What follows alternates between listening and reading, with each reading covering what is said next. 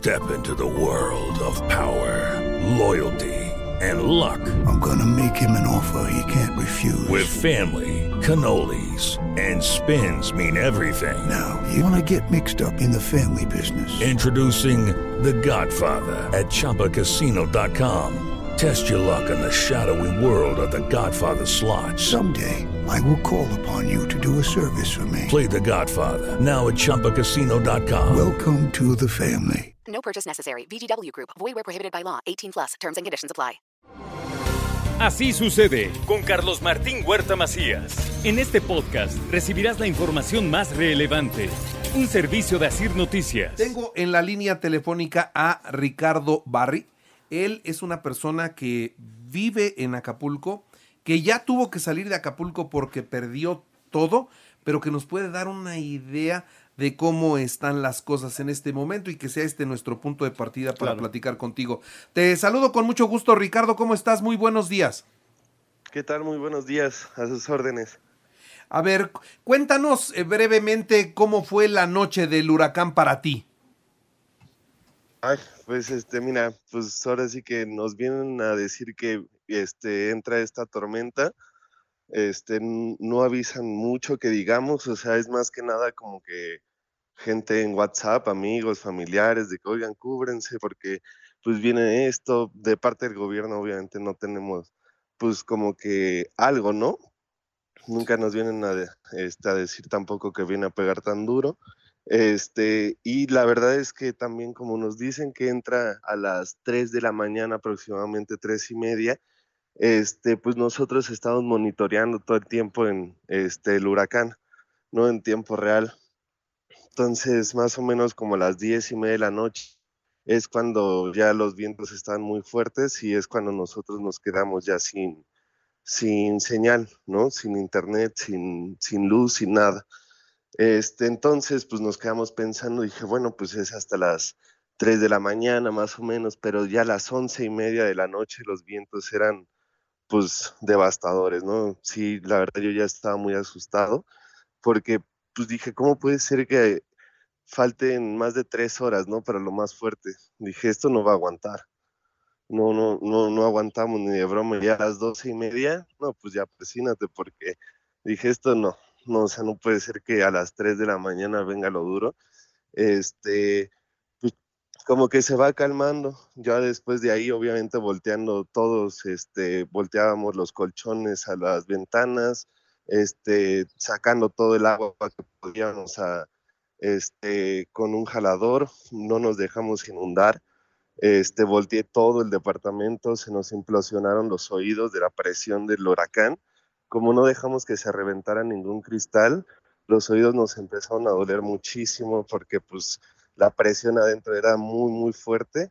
Este, ya más o menos como a la una de la mañana empieza a bajar, pero pues yo ahí hasta juré que era el, ojo porque pues dije, ¿cómo si habían dicho que hasta las 3 de la mañana, no? Este, ya empieza a bajar, a bajar, a bajar, a las 2, 3 de la mañana ya, ya prácticamente era una lluvia a las 3 de la mañana. Entonces, pues dije, bueno, pues esta, este, se adelantó, ¿no? Este, pero pues tampoco, este, sí, efectivamente, se adelantó mucho, pero pues nunca tuvimos esa actualización porque no teníamos ya comunicación, no teníamos internet, no teníamos nada.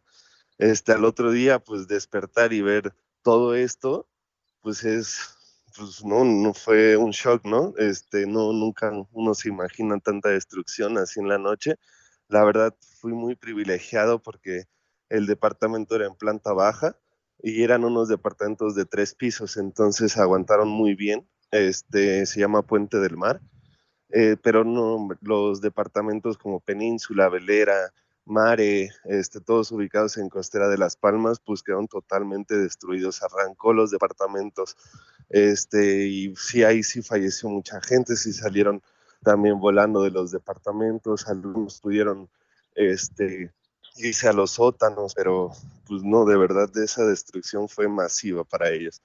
Este, o sea, son más, pues, son más muertos de los que nos dicen, hoy nos dicen que hay 48 muertos, ¿tú crees que haya más?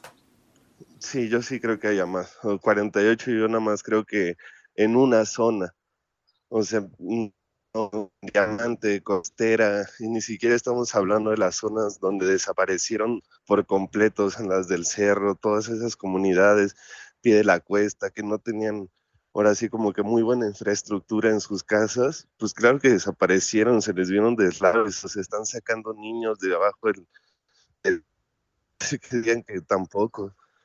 Y al otro día nos quedamos, pues, todo el mundo viendo al cielo, porque como no teníamos nada de comunicación, yo dije, mira, lo primero que tienen que hacer es este, restablecer una comunicación de emergencia, porque pues han de pensar que todos estamos muertos.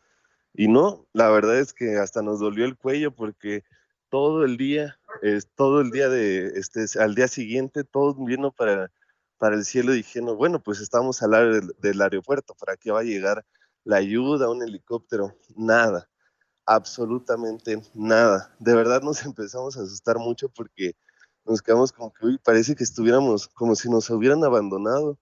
O sea, totalmente sin comunicación, intentábamos irnos a México, nos tuvimos que regresar porque se había caído la, la carretera, bueno, todos los deslaves, este, no, pues no, no teníamos ahora sí que nada, nada de comunicación, fue algo demasiado frustrante. Y ahí es donde empezaron ya todos los saqueos, la gente se vuelve bien loca. Este, y al inicio no era tanto porque era comida, pero ya después sí se empezaron a meter a los fraccionamientos, se empezaron a, a meter a todos los departamentos que están deshechos, por ejemplo, la isla Residence, que se cayeron sus bardas perimetrales, ya se estaban metiendo a robar y no les importaba que hubiera gente. O sea, aunque hubiera estado la gente, aunque estaba la gente ahí, se metían a robar y pues te sacaban todo. Entonces esa fue la parte que la verdad me dio incluso un poco más de miedo que el mismo huracán, porque probablemente al día de hoy ya, un vecino que pude hablar con él, este, que antier se metieron ya con camionetas al fraccionamiento y a saquear todo, porque la gente está en una desesperación total, ya no, no tienen nada, y pues ya no les importa nada, o sea, es como una purga esto. Entonces, pues qué triste que no me haya llevado mis cosas, defendí el departamento, pero ahorita de todos modos es como si haya pasado, porque pues ya se metieron, ya robaron todo, pues ya lo dejaron pelón. No tienes Entonces, nada. Pues no hay un militar, no hay nada, no. O sea, están robando todo enfrente de los militares, enfrente de la Guardia Nacional Nada, no, ¿tú perdiste nada, todo? Nada, nada, absolutamente nada, no lo podemos creer. Todos los negocios los saquearon, todos. Y la policía está ahí, pero no entendemos por qué no hacen nada. O sea, entendemos que son muchos los que están haciendo cosas, pero aunque sea pon tantito orden, no están poniendo nada de orden, por eso la gente está haciendo lo que quieren, se escuchan balazos. Tengo amigos que dijeron que a uno le dieron un machetazo y que lo mataron enfrente de ellos, o sea, está horrible la situación, por eso todos están yendo, no tanto por otra cosa, es demasiado peligroso y ya no podemos estar ahí.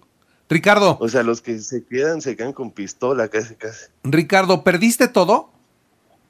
¿Perdón? ¿Perdiste sí. todo? Sí, bueno, me traje lo que de mi coche que este como quedó, pues eso sí me lo pude traer, alguna ropa, pero pues no, pues en mi departamento estaba pues todas mis cosas, todo, todo, absolutamente todo, pero pues nada más me puede traer ahora sí que lo más importante, ¿no? Lo que había en el coche y, y ni tanto porque también me tuve que traer a gente que estaba ahí damnificada, uno, un señor, un chavo de Toronto que estaba dando clases en línea, que también pues le tocó allá y no sabía ni qué onda, así que pues lo que pude, ¿no? Lo que cupo.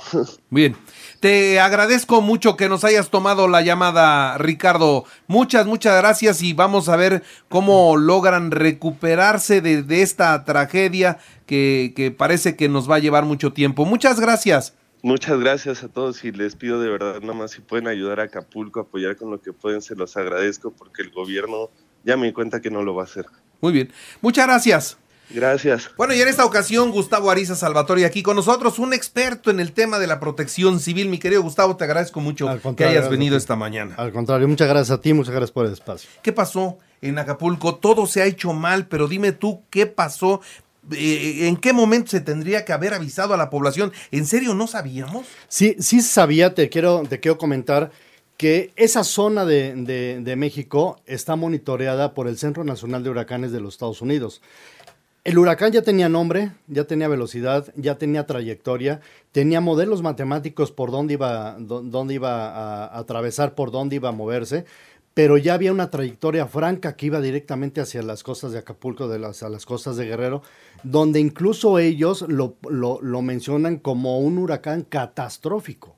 Desde 21 horas antes, 22 horas antes, ya se sabía que venía este huracán y que iba a golpear a, a- a este Acapulco y con resultados devastadores, que es lo que estamos viendo en este momento, ¿no? Ya se sabía, no se ¿Por qué no se tomaron cartas en el asunto. Hay una un vacío de información muy grande porque unos dicen que sí se avisó, otros dicen que se avisó por redes sociales. El y- presidente dice que se avisó por perifoneo. perifoneando, vieron perifoneando, pero eso no es lo importante. No existe un papel donde diga que yo, hotel, te avisé a ti que evacuaras a tu gente y me firmaste. Eso no existe. No hay nada de eso porque no se hizo de esa manera. Eso se tiene que hacer por escrito, presentarse en los lugares, perifonear redes sociales, radio, televisión, todo lo que tengas que hacer, movilizar a toda tu fuerza de trabajo, policía, protección civil, eh, Guardia Nacional, bomberos, todo lo que tengas de autoridad, moverlos para evacuar esas zonas. Tuvieron 21 horas para haber evacuado todos los hoteles por lo menos y no seguir recibiendo turistas que siguieron recibiendo y llegando todavía a Acapulco para registrarse en los hoteles. Todavía inauguraron un evento a las 9 de la noche, la convención de mineros. El gobierno del estado de Guerrero la inauguró a las 9 de la noche cuando ya el viento y la lluvia estaba tan intensa. Estaba fuertísimo, más de 5 mil personas que estuvieron llegando a esa convención a, a Guerrero pudieron haber sido evacuadas, ya sea por tierra, por camiones, por aire, por cualquier modo podían haber salido cuando todavía había momento de haber salido y ya la destrucción hubiera sido la misma, pero no con, no con personas, no con problemas acumulados en la misma, en la misma situación. Ahora, Gustavo, una vez eh, no se avisó, entonces sí se sabía y no se avisó. Ahora, vino la desgracia, la devastación total. ¿Qué, ¿Cuál es el protocolo que se tiene que seguir para poder atender una desgracia de estas dimensiones? Mira, lo básico, restaurar todas tus instalaciones estratégicas, que son hospitales, que son energía eléctrica, agua potable, comunicaciones que son súper importantes en ese momento. Son las cuatro, las cuatro bases que tienes que restituir, que tienes que apuntalar en un momento de una emergencia y pasada una emergencia. Debes de tener luz, debes de tener los hospitales, las redes hospitalarias funcionando al 100% y no cayéndose como estaban cayendo. Es increíble que en un lugar donde es una costa no tengas hospitales anticiclónicos. Eso es imperdonable, ¿no? Luego de eso, tienes que darle abasto de comida a la, gente. No puedes coartar su movilidad, tienes que abastecer combustibles para que la gente se pueda mover. Tienes que darles un lugar seco donde tengan absolutamente dónde llegar, un refugio temporal donde ellos puedan permanecer eh, a resguardo, pero con la libertad de poderse mover también para poder ver cómo está su casa, cómo están las situaciones en esos, en esos sitios y empezar a atender la emergencia como debe de ser. Hay un durante y un después. El durante lo estamos viviendo ahorita. Atender la emergencia, todavía la emergencia no la han podido superar. Después de muchos días esa emergencia no se ha podido superar y mucho menos van a, poder empezar a hacer el, el después. El después es rehabilitar todas las casas, los hoteles, este, la infraestructura del mismo, del mismo Acapulco. Eso viene después, ¿no? Pero ahorita hay que atender la emergencia que no la han podido superar. O sea, te- debemos tener un centro de control de comando, ¿no? Ahí, ahí es, es donde se empieza a diseñar toda la estrategia y eso es contrarreloj. Eso tiene que salir todas las mañanas, tiene que salir la información de qué es lo que se debe de hacer, todas las fuerzas de tareas, lo que deben de hacer todos los días y regresar también con información al puesto de mando y al centro de comando de incidentes para saber qué es lo que está pasando. Algo muy grave que no se hizo fue la evaluación de daños y necesidades desde el primer momento de pasar la emergencia. Si no tienes esos datos, si no hay información, no tienes nada que hacer porque no sabes qué vas a hacer, no sabes qué necesitas, no sabes cuántas bombas necesitas, no sabes este, qué personal necesitas, no sabes cómo están tus hospitales, no sabes cómo está la gente, no hay información. Y en no la hubo. Y no la hubo y no la hay. Entonces, eso es lo más grave, ¿no? Hay una, una rama de la protección civil que son los sedanes, que son los evaluadores de daños y necesidades, donde ellos son los que tuvieron que entrar primero. Y primero, como va el escalafón, municipio, estado y federación, ¿no? Si el municipio se ve rebasado, entra el estado. Si se ve rebasado el estado, entra la federación. Pero aquí se vio rebasado todo. No han podido controlar ni siquiera un- una evaluación de daños, un censo completo de todos los daños que existen en Acapulco. Y si no tienes eso, no puedes avanzar ni en, la, ni, ni en el proceso de la emergencia, ni en, ni en intentar reconstruir Acapulco, porque todavía no sabes ni, ni siquiera por dónde vas a empezar a hacerlo, ¿no? La presidenta municipal de Acapulco justifica estos saqueos porque dicen que es una, es una acción de cohesión social. No. El, el- el caos que seguimos viendo en Acapulco está fuera de control. Está fuera de control porque la regla dice que si en 72 horas de, pasada la emergencia no la atiendes, la gente va a tomar el control de la emergencia y es lo que estamos viendo ahorita, ¿no? Es la desesperación de la gente que en 72 horas se vieron solos, se vieron no atendidos, se vieron ya desesperados y empiezan los saqueos. Hay muchos malos y hay que reconocerlo, hay mucha gente mala, mucha gente, como te lo dije, unos a la pena y otros a la pepena, pero porque se sienten solos también, ¿no? Entonces, si no tomas el control, si no tomas la autoridad en ese momento, se va a salir de control indudablemente. ¿Por qué llegó la Guardia Nacional y nada más ven cómo se cómo saquean todo y no les dicen nada? Ya es muy difícil controlarlo, ya es muy difícil controlar una, una, una rebelión de este tamaño, de miles de personas contra a lo mejor 100 o 200 agentes de la Guardia Nacional, ya es muy difícil hacerlo. Entonces, lo que hay que hacer en este momento es retomar la, la, la gobernabilidad del, de Acapulco, retomar las acciones, salir con planes concisos de qué es lo que se va a realizar, cómo lo van a realizar y en qué momento realizarlo, porque si no, no va a avanzar. Créeme que va a pasar como Haití. Van a pasar meses y meses en que, que- que Haití no podía salir adelante porque lo seguían abasteciendo de, suministros, la gente no estaba trabajando, entonces estaban acostumbrados a hacer absolutamente nada. Y va a pasar eso en este momento en, en Acapulco. Si, si la gente se les sigue abasteciendo de más y de lo que no necesitan, no van a hacer nada.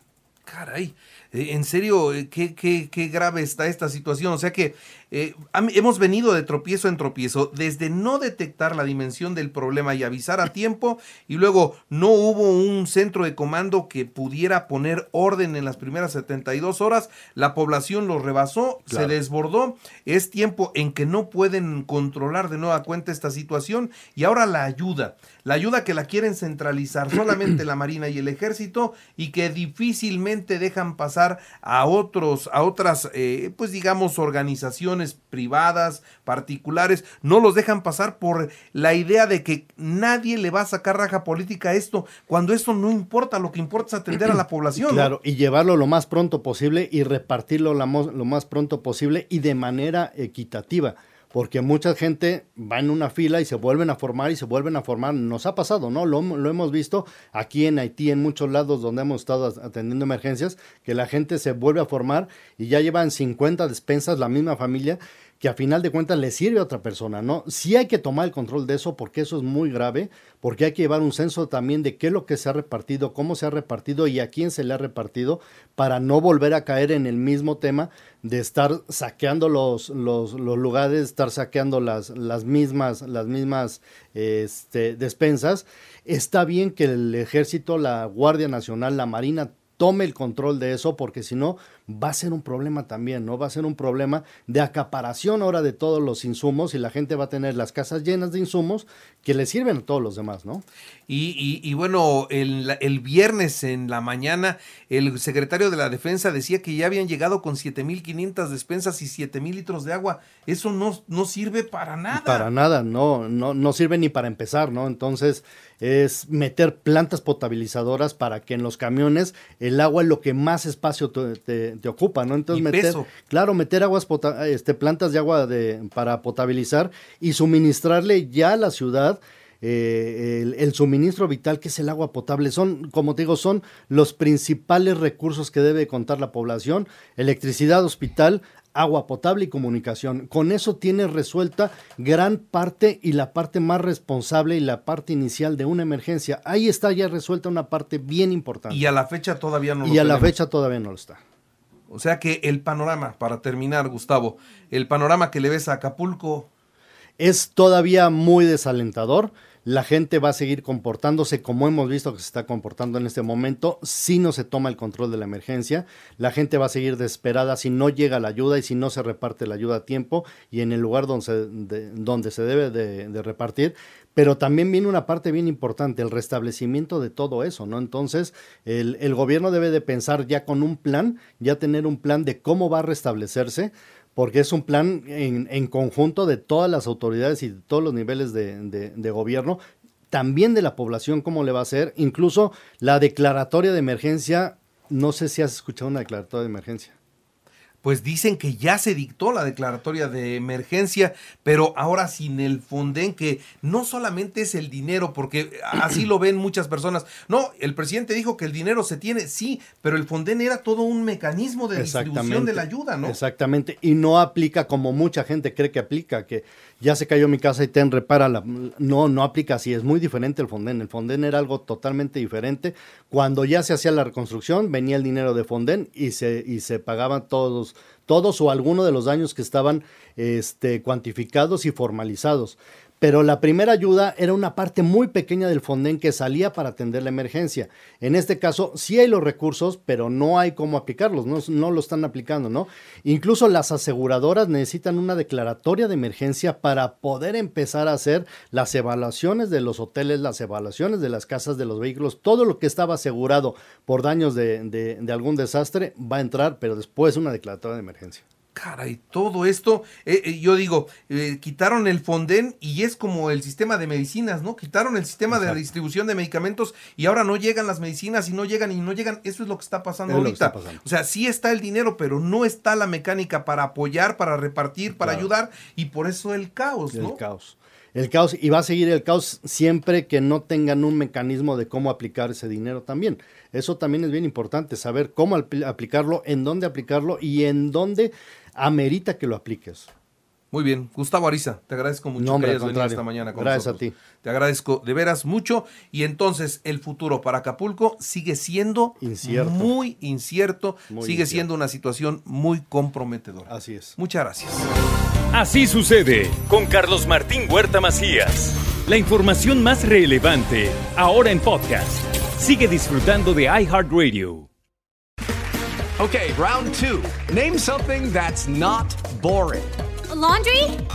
Ooh, a book club. Computer solitaire, huh? Ah, sorry, we were looking for Chumba Casino.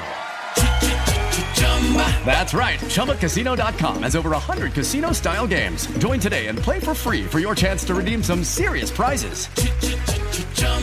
ChumbaCasino.com. No purchase necessary. Forward prohibited by law. 18 plus terms and conditions apply. See website for details.